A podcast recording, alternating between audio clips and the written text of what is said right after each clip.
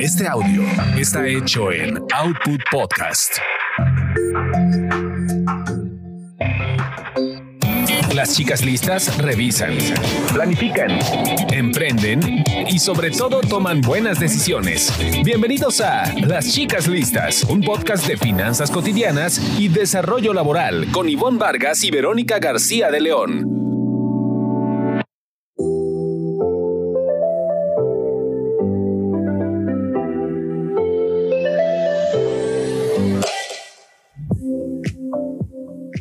¿Cómo están? Los saluda Ivonne Vargas. Me da muchísimo gusto darles la bienvenida a otro episodio más de nuestro podcast Chicas Listas.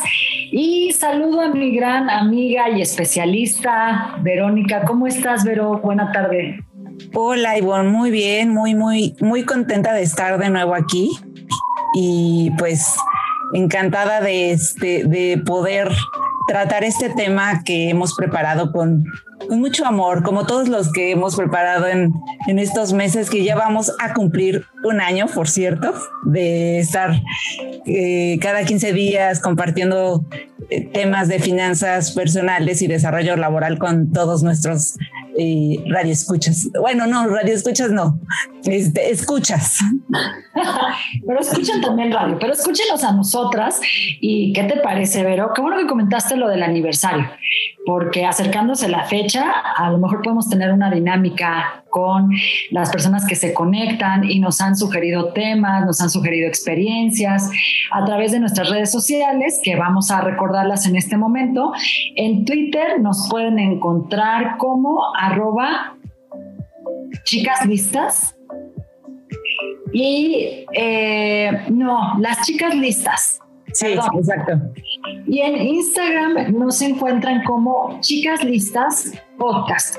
Así que por favor compártanos alguna experiencia y arrancamos este episodio que, pero estoy seguro que les va a gustar porque tiene un, un enfoque en dinero y cómo cuidarlo y finanzas personales, que siempre tenemos muchas preguntas de este tipo.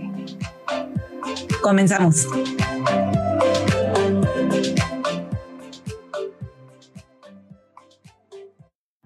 Las chicas listas planifican ahorros, gastos, inversión y protección.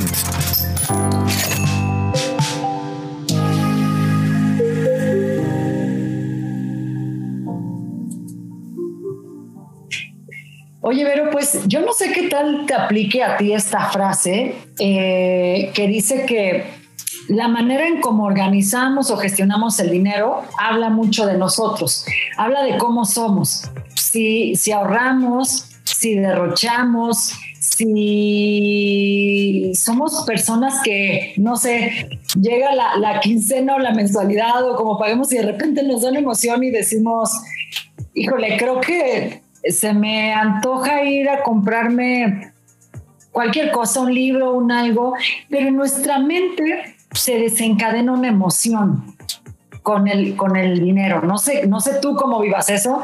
A mí me pasa y creo que esto tiene que ver con que todos, todos, de alguna manera, hacemos esa conexión del dinero con nuestras emociones. Sí, o sea, creo que más allá de la experiencia personal, que por supuesto que, que he pasado por ahí, digo, cuántas veces no eh, para, para, para, salir del estrés o quizá del estrés financiero o del estrés de la vida diaria, eh, decidimos comprarnos algo, ¿no? O sea, que, nos caería muy bien en este momento, eh, quizá comprarte unos zapatos, una bolsa o ir a comprar, bueno, algo, algo de comer, un café digo, ese, ese, ese acto de comprar también está relacionado con una satisfacción eh, sensorial, ¿no? Eh, que es la de comer. Pero, pero claro que las emociones y el dinero sí, sí van de la mano y yo lo he escuchado de expertos, ¿eh? O sea, incluso ah, hay un premio Nobel de, si no mal recuerdo, del 2002 eh, que era un psicólogo, o sea, es psicólogo social, o sea, no es economista, pero ganó el premio Nobel de Economía. Y bueno, ella, él, él es considerado uno de los padres de la economía conductual y por supuesto que uno de sus postulados es, de, es este, ¿no? Que el cerebro y el dinero están muy relacionados, ¿no? El cerebro en el, en el lado emocional. Eh, está, está muy relacionado con, con el dinero. Entonces, y bueno, pues eh, respecto a esto, consultamos con dos, con dos expertos, ¿no? una psicóloga y a un experto también en educación financiera, ¿no, Ivonne? A Osvaldo. Exactamente. Fíjate que voy a aprovechar, Vero, que hiciste este comentario sobre el economista. Hay eh, un libro que por aquí les vamos, bueno, en redes además les vamos a compartir la recomendación, pero que se llama Una historia eh, diferente, ahora, ahora se los digo, para no equivocarme en el título, se llama Una historia diferente del mundo. Este es un libro escrito por Trias de Bes, eh, está en, español este libro, pero habla de cómo el dinero es, la verdad, un agasajo, es un bálsamo cuando tenemos incertidumbre.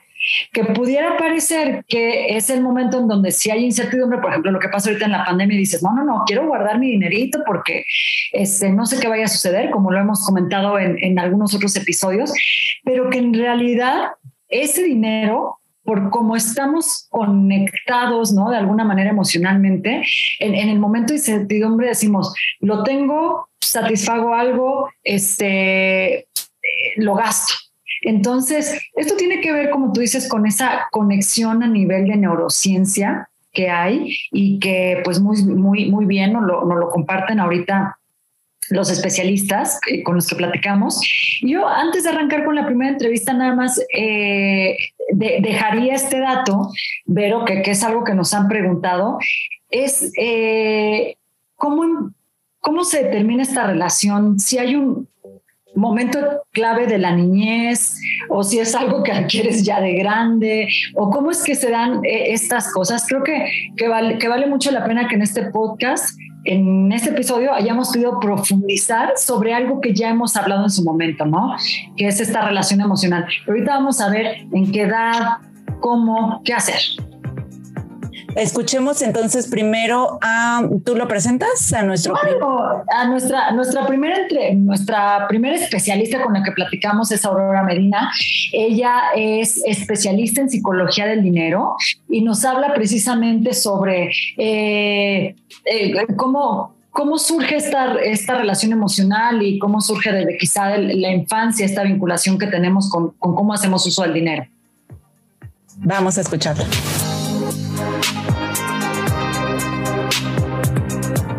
Las experiencias que tenemos de los 0 a los 7 u 8 años marcan definitivamente nuestra vida. En este caso, incluyendo las finanzas. ¿Qué es lo que sucede? Que a esta edad aún no tenemos desarrollado totalmente el hemisferio izquierdo del cerebro, que es el que discierne, organiza, el de la lógica y el de los números. Entonces, cuando a una personita, un niño o una niña, le sucede algo en, este caso en cuestiones de dinero y le impacta, no sabe cómo discernir esa experiencia y la alberga en su hemisferio derecho, que es el de las emociones. Y por esa razón, eh, todo se queda en nuestro inconsciente, en el mundo emocional. Entonces, definitivamente, sí, sí influye lo que nos sucede. Y es por eso que los padres de familia tienen que estar muy atentos en qué cosas dicen y hacen frente a sus hijos en relación a todo en la vida, pero en este caso, claro, estamos hablando de dinero y por eso me refiero a ello. He leído muchísimas autobiografías del dinero donde les pido que anoten su primera memoria con el dinero. Y entonces de ahí van hilando qué fue lo que sucedió y cómo están repitiendo patrones de una, algo que observaron o escucharon. Entonces, escribir tu autobiografía del dinero es sumamente importante para que tú puedas ver cuáles son aquellas experiencias que te marcaron y entonces invites a ambos hemisferios y los unas para que puedas discernir esa experiencia y ya como una persona asertiva puedas elegir cómo quieres cambiar esa creencia que se quedó albergada en tu inconsciente.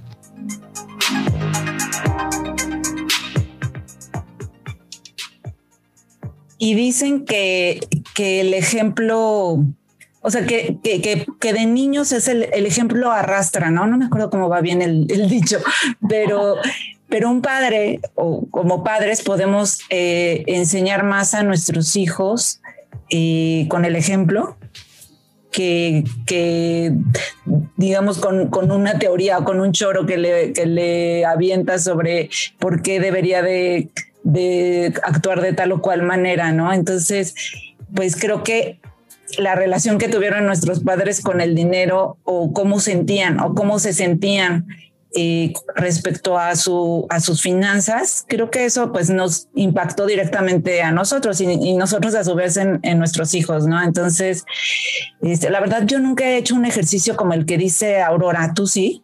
Creo, creo que sería bien interesante eh, que nos cuenten cómo les va escribiendo su autobiografía con el dinero, porque me quedo pensando en esta primera memoria y fíjate, eh, Vero, que para mí, eh, recuerdo mis me quedé pensando en cuál sería mi primera memoria con el dinero, y hay frases como, el dinero se gana con mucho trabajo.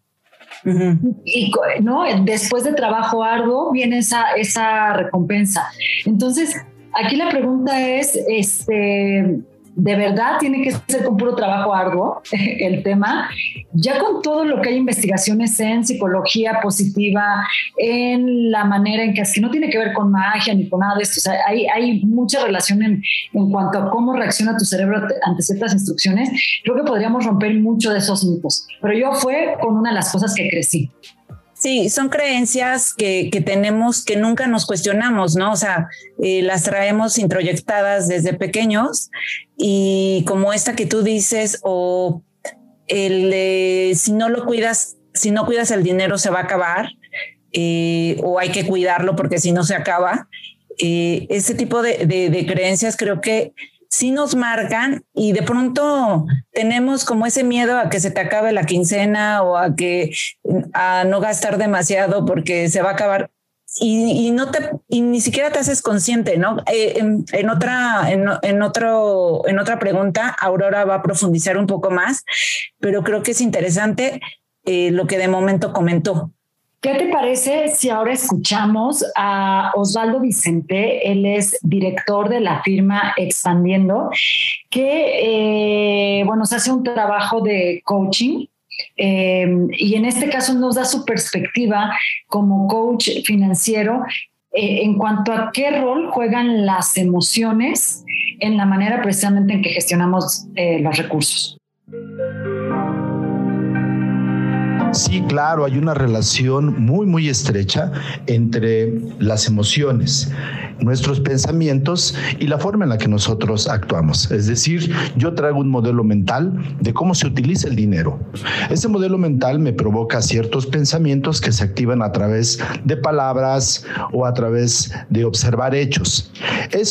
eso crea emociones y por supuesto que las emociones me llevan a actuar de cierta manera. Por eso cuando están las ofertas, el gran sale, em, la reacción es ir a comprar. ¿Por qué? Porque eso es un patrón que nosotros aprendimos de nuestros padres, incluso el mismo sistema te incorpora este tipo de patrones. Sí, sí hay una relación estrecha entre la emoción y el uso del dinero.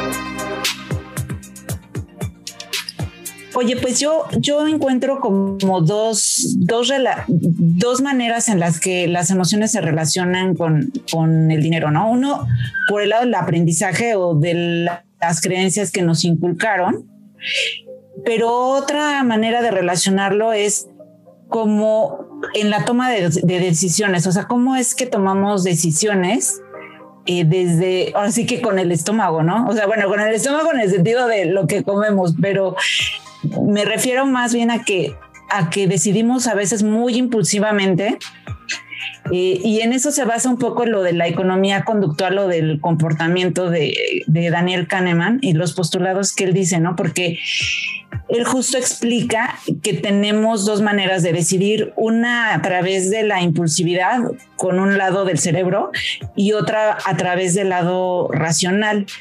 Y esto, por ejemplo, hecho, por, hecho abajo como la teoría clásica económica que decía que los seres humanos éramos seres racionales y que decidíamos eh, siempre por nuestro bien y por nuestro beneficio, ¿no?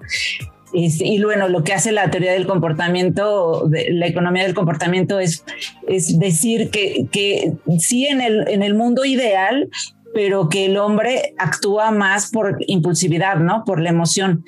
Y, y, es por eso que, por ejemplo, aunque sabemos que tenemos que ahorrar, no ahorramos, eh, aunque sabemos que, que, de pronto va a llegar nuestro retiro, no estamos preparando un fondo para ello, ¿no? Aunque quizá no tenemos afore eh, o no compramos un seguro, ese tipo de cosas que sabemos que están bien, pero no las hacemos porque tendemos a, a satisfacer nuestros placeres inmediatos. Entonces preferimos gastarnos el dinero en, en una bolsa, en irnos de vacaciones, a ahorrar, ¿no? Eh, o a, comprar algo mucho más eh, que nos sirva más o que ya sabemos que se está cayendo la, la, casa a pedazos, pero preferimos, este, no sé, comprar algo que nos trae un placer más, más inmediato, ¿no? O más fácil. Entonces, creo que esa es, esa es la relación que yo encuentro. Algo, algo muy clave que ahorita nos lo cuenta Aurora, eh, Vero, es justo como eh, hacer estas, eh, como estas intervenciones desde que eres pequeño, ¿no? Escuchamos muchas veces con mamás, yo he platicado con amigas mamás que me dicen, yo eh, le doy su cartera a tal edad le doy este dinero, le explico cuál es la relación, cuál es la relación con que lo cuide, que haga esto. ¿Cómo podemos tener eh, pequeños hábitos desde pequeños para que generemos una relación sana? ¿no? Que, creo que eso es lo, importante. Em, si yo veo que a lo mejor mi mamá se molestó y sale una tarde corriendo y, y, regresa con 20 objetos diferentes, pues a lo mejor ese es el tipo de, de asociaciones ¿no? que yo voy a tener. Y creo que Aurora nos explica muy bien esto en su calidad de, de, psicóloga eh, de dinero y pues la escuchamos, ¿no? Para, para ver qué nos dice. Sale. Para generar dinero, definitivamente tenemos que sanar nuestra relación con él. ¿Qué quiere decir esto? Que tenemos que voltear a ver cuáles son las emociones que estamos manejando. Y si tú quieres saber esto, obsérvate cómo pagas todas las cosas que te toca pagar en el día. Observa la emoción y dónde se siente en tu cuerpo. Y entonces a partir de ahí puedes empezar a gestionar tus emociones. Obviamente una emoción conlleva a un pensamiento. Y entonces también vas a observar cuál fue el pensamiento que se disparó. Por ejemplo, una persona que le llega un recibo de la luz sumamente alto, que no se lo esperaba porque a lo mejor está usando el, aire acondicionado y se enoja, se enoja y piensa, ¿cómo es posible que gasten tanto? Y, se queja con su familia. Entonces, ¿cómo puedes gestionar esto? Ver cuál es el beneficio de esa compra. ¿Por qué si tú tienes el dinero o no lo tienes, pero lo puedes generar, te estás quejando de algo que te da un beneficio en tu vida diaria. Entonces sí, sí, para nosotras generar más dinero, tenemos que entender qué es el dinero. El dinero es solamente una representación de algo.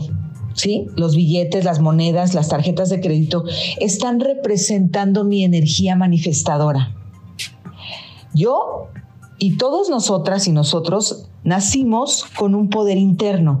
Dentro de ese poder interno está el poder de manifestar cosas en el mundo material, pero no lo hacemos porque nos estamos bloqueando con nuestros sistemas de creencias negativos, con todos esos paradigmas que nos hemos formado en relación al dinero. La mayoría de los seres humanos en el planeta Tierra tienen una mala relación con el dinero por experiencias vividas en los primeros ocho años de vida. Pero si no lo cuestionamos, nunca vamos a poder cambiar esto.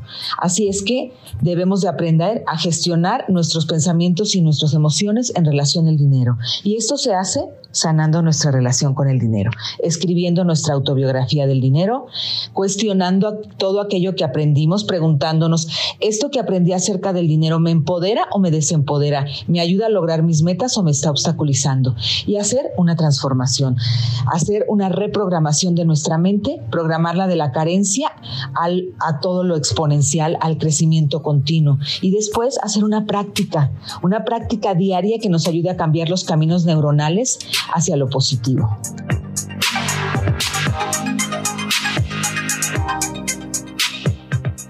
No, pues es una tareota, ¿no? La que, te, la que deja.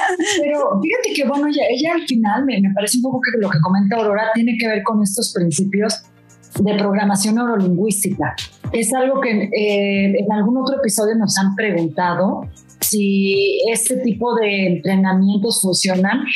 Y pues sí, si lo vemos desde, desde las neurociencias, nosotros hemos perpetuado ciertos pensamientos que los convertimos en creencias, pero que no quieren decir que, sean reales, ¿no? Entonces tendríamos que poder reprogramar ese tipo de creencias. Claro, sí, no, y es el, este, la, la, creencia ya es como un circuito neuronal que se repite, ¿no? O sea, la creencia nos lleva a un comportamiento, ¿no? Que, que es ese, e, ese circuito neuronal que ella menciona que hay que cambiar pero básicamente lo que ella recomienda se, se, podría resumir en ser más consciente, ¿no? De, de qué piensas, qué crees, cuáles son tus creencias y eso a qué decisiones te está llevando a tomar, ¿no? Entonces, yo creo que es una tarea que, bueno, hemos platicado en este tema y en otros temas eh, de, otro tipo de, laborales también. Creo que este, fíjate, creo que este tema tiene también que ver y el, y el poder manifestador que ella dice o del que ella habla, ¿no? Este, por ejemplo, si, si uno no se considera capaz de, de pedir un aumento de sueldo, bueno, tú me dirás si se puede relacionar o no. O este, o si no te crees eh, capaz de o, que, o que mereces tener un mejor trabajo, eh, quizá puedes, puedes perpetuar eh, ganando este, cierta cantidad de dinero que no te alcanza por, por esa concepción que tienes, ¿no? por esas creencias. Yo te iba a preguntar, pero ¿Cuál es, y ahorita que terminemos vamos a preguntar a nuestro productor, a Charlie, cuál es la creencia que tiene más perpetuada? Porque yo aparte de la que les conté, siempre, y, lo, he visto con amigos, por ejemplo, que le dicen a alguien, es que no te hagas, a ti el dinero te quema las manos, por eso siempre te lo gastas. Y de verdad es una persona que cuando tú le preguntas ya de manera así, en una plática como más consciente, oye, ¿de veras cuánto tienes ahorrado? Y la persona que pasa con una amiga, siempre me dice, es que yo no estoy acostumbrado a ahorrar. Literal, cuando tengo el dinero, me quema, me lo pero es algo que ella lo ha escuchado de su entorno y es como si se reconfirmara con eso y nunca tiene dinero ahorrado, ¿no? Aunque de repente no sé ni siquiera decir en qué se gastó, pero es esta cuestión como de, como que dice, no, yo no puedo ahorrar, simplemente tengo que gastar lo que tengo. Sí, bueno, ahí habría como que ver también no caer en un exceso, ¿no? Porque yo conozco a personas que se van del otro lado y que, bueno, que conocemos como tacaños, ¿no? Este, y que por el, por el contrario, no, o sea, ahorran demasiado. Y eso, bueno, también creo que finalmente yo, yo sí creo que el dinero no es la felicidad, pero sí, sí te la facilita. O sea, ahí podríamos entrar a otro tema, pero, o sea, el dinero te da o no la felicidad. O sea, no es que uno dependa del dinero para ser feliz o no debería de ser así, pero vaya que, que este, no comprar cosas, pero yo sí creo que te ayuda a comprar experiencias pues que disfrutas con disfrutarlas te, te hace sentirte bien, ¿no? O sea, te digo, eh, unas vacaciones con la familia o este, no tanto comprar el coche, pero usarlo para, para, para irte de, vacaciones o ir a conocer algún lugar. Pero bueno, eso creo que igual nos podría desviar un poco del tema, pues ¿no? Mira, para, para ir cerrando eh, con este podcast, es que creo que hay un buen programa que ilustra esto que estamos hablando de, de, la relación con el dinero. No se lo pierdan, es como un, como un hack, como algo extra. Este, vean el programa de Tacaños Extremos. No sé si tú lo has visto alguna vez, pero en este programa, eh, lo pasan por Discovery y eh, van a ver muy bien cómo la gente que de veras llega así al, al súper extremo de no querer gastar ni un centavo, tiene una historia emocional, un tema importante que les hace imposible decir, pues ya pasaron 15 años, tengo que cambiar una camiseta y no la cambian, ¿no? Entonces, es, es un programa que ilustra de una manera con casos reales la relación con el dinero. ¿Y como qué tipo de creencias puede tener una persona así, por ejemplo, no? O sea, si lo pones como en el, en el, en el lenguaje o en, en lo que Aurora platicaba, ¿Qué pues tendría que tener una persona como creencias en su vida? Es interesante porque en algunos casos, nada más les voy a, es una probadita para que lo vean, pero eh, hay casos, la verdad es que sí les recomiendo este programa, les voy a dejar una probadita nada más para que lo puedan ver, ¿verdad? Pero varios de los casos que, eh, que presentan están relacionados con eh, personas que tienen una historia de salud como muy mala en la familia y el dinero solo está permitido que se utilice para casos de, de, una emergencia. No se puede nada más, ¿no? No, no, no puedes ocupar, es, es visto como malo o como egoísta que tú ocupes el dinero para comprarte otras cosas. Órale. Entonces, bueno, eso, eso ilustra, pero fíjate que me quedo pensando en el tema de los niños. Y Osvaldo, con, quien platicamos también para este episodio, nos cuenta un poco justo de cómo eh, eh, tener ahora sí que ejemplos o acciones concretas para pues crear una emoción diferente desde que eres pequeño. Ya Aurora nos decía, ocho años es como un momento clave, siete, ocho años. ¿Qué tendríamos que estar haciendo en ese momento? Y Osvaldo nos cuenta de esto. Sí, Aurora también comenta algo relacionado que creo que pueden ser buenos consejos eh, para quienes tienen niños aún pequeños. Creo que la edad clave, la edad clave para poder hablar de dinero es a cualquier edad. No importa la edad que tengas. Es importante, sí, que nuestros niños aprendan a hacer uso de su dinero que ellos desde pequeños tengan su propia cartera, tengan su billetera y sepan darle el uso adecuado. Que eh, los patrones de conducta que tenemos los padres no les sean heredados, es no al menos esos limitantes no les sean heredados a nuestros hijos, que sean patrones que les permitan ser prósperos, yo utilizo más la palabra de prosperidad que de abundancia, porque la prosperidad abarca todos los sentidos y la abundancia puede malinterpretarse. Yo quiero ser abundante. Abundante es tener 10 kilos de más, por ejemplo. Entonces, cada uno tiene una conceptualización diferente y el uso del lenguaje, la taxonomía de Bloom, el uso de los verbos es realmente importante. Creo que esto nos podría llevar mucho, mucho tiempo a hablarlo. Probablemente en otro momento pudiéramos hacer ejercicios de cómo se cambia, cómo podemos transformarlo.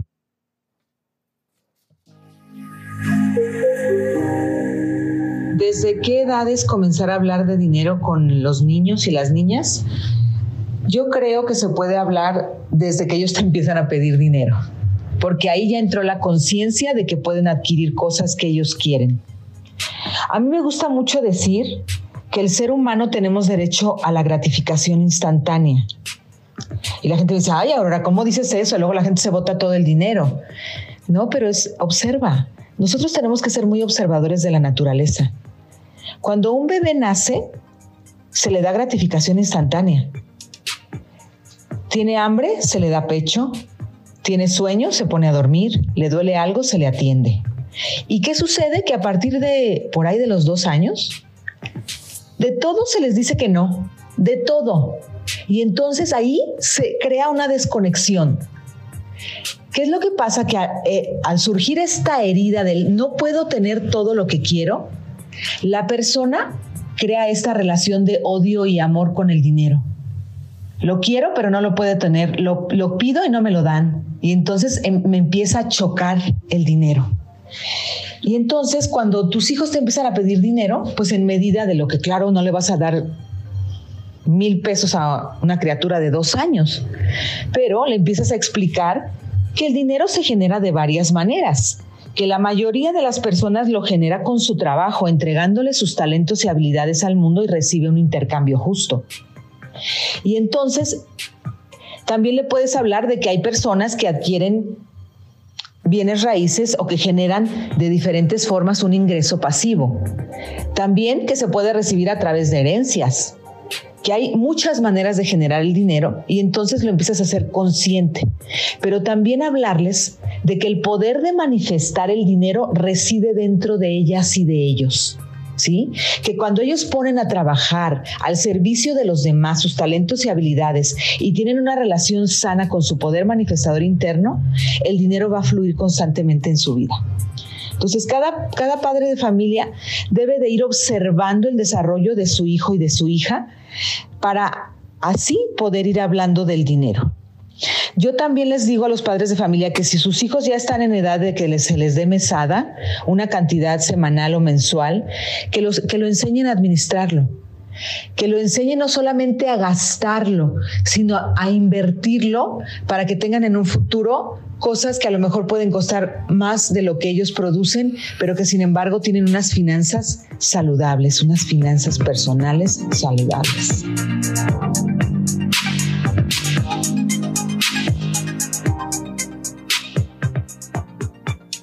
Pues incluso se pensaba, ¿no? Que el tema de, digo, de hablando de niños, de finanzas personales, se, se iba a incluir en los libros de texto o en, en ciertos años de, de, la escuela ya este, primaria, ¿no? Pero realmente no, no sé, ignoro si esto se, se está llevando a cabo o no. Pues me parece que son iniciativas como que aisladas en algunas escuelas que tienen estas clases con invitados, ¿no? Eh, eh, con, con, gente que está enfocada al tema de finanzas personales, pero que pues yo creo que de manera de ir cerrando nuestro, nuestro episodio, pero tiene que ver con esa inteligencia para gestionar el dinero forma parte pues de la inteligencia emocional. Y sobre eso se ha hablado mucho, hay muchas investigaciones, la inteligencia emocional tiene que ver con la empatía, con la comunicación, con la escucha, con todos esos soft skills de los que hoy se hablan que son muy demandados, que no se puede contratar a la gente porque no, pues también con el dinero aplican estas cosas de ser o no empático, de, de mm, este, de lo que estás pensando todo el tiempo, ¿no? De, qué actitud le, pones a, este tema. Yo me quedo quizá con lo que cuentan, con lo que comentan tanto Osvaldo como Aurora, ¿no? Eh, ellos hablan como de un, de un tema de decreto, que eso pudiera sonarnos un poco ya en el terreno de, de lo místico, mágico, musical. De lo, místico, pero, pero si nos ponemos a pensar también que el cerebro es un órgano capaz de, es, es plástico y capaz de estarse reentrenando, ¿qué pasaría si yo todos los días me levanto y digo, no tengo dinero, a mí el dinero no me rinde? Creo que sí es un tema en el que si estamos poniendo todo el tiempo verbalmente y en acción ese tipo de pensamiento, de verdad que terminas por no tener dinero. Entonces creo que eso también forma parte de la inteligencia emocional y, me quedo con esta parte de cómo inclusive verbalmente nos referimos a tener o no tener dinero. Sí, estoy de acuerdo contigo. Solemos eh, pensar que esto, esto es, puede ser algo místico, pero no lo es, ¿no? El pensar, eh, el cómo influye el pensar en lo que creas, ¿no? Finalmente en tu vida. Eh, creo que sí es, es totalmente eh, real y cierto, ¿no? Y bueno, yo con lo que me quedo es también precisamente con la, con la idea de ser más consciente de precisamente escribir mi autobiografía para, para ser más consciente de qué pienso a la hora de gastar o con qué creencias tengo que trabajar un poquito más este, para eliminarlas, ¿no? Y mejorar mi relación eh, con el dinero. Se me hace interesante también es el libro que, que, les quiero recomendar de Daniel Kahneman, precisamente este Nobel que les comentaba, Nobel de Economía 2002, y se llama Pensar rápido, pensar despacio. Eh, creo que vale la pena leerlo, eh, está muy, muy interesante. Ahí se los dejamos de tarea. Quizá una, una persona, un autor que muchos ubican, eh, Kiyosaki, este, ¿no? Con las diferentes horas que tiene hablando, tiene también algunos capítulos reservados al tema de, la emocionalidad y del asunto de, cómo nos, se vinculan las emociones con el dinero. Pero también vale la pena, eh, habla mucho de gestión, de, de cómo leer estados financieros, pero también esta relación con el dinero. Y a través de nuestras redes, Vero, ¿qué te parece si compartimos un test, una evaluación eh, que eh, nos puede ayudar justo a ir pensando cuál es esa emoción que le ponemos al dinero, ¿no? Esta es una evaluación que hizo la eh, firma Golden Sachs y fíjate que me llama la atención, voy a dejar únicamente dos de las preguntas, ¿no? que, que, de las 11 preguntas que trae este cuestionario, pero fíjate, una de las preguntas es, me gusta decir a la gente cuánto he pagado por un artículo, claro, incluso si no me lo preguntan. El dinero para mí es el principal símbolo del éxito. Y déjame ver otra preguntita. Tiendo a admirar a aquellos que ganan dinero más que yo y me obsesiono con el tema. Creo que estas son algunas preguntas que nos pueden hacer pensar qué, qué connotación, qué sentido le damos precisamente al tema del dinero. Buenísimo. Que, nuestro productor Charlie, que, bueno, que los ayuda, que lo ayudamos y que, que lo saludamos y nos ayuda a que siempre esto sea un éxito, que luego nos cuente cómo es su relación con el dinero. Así es. Nos despedimos, Vero. Muchísimas gracias a todas las personas que se conectan, nos escuchan y comentan el podcast de Chicas Listas. Nos vemos en 15 días. En 15 días con otro episodio. Hasta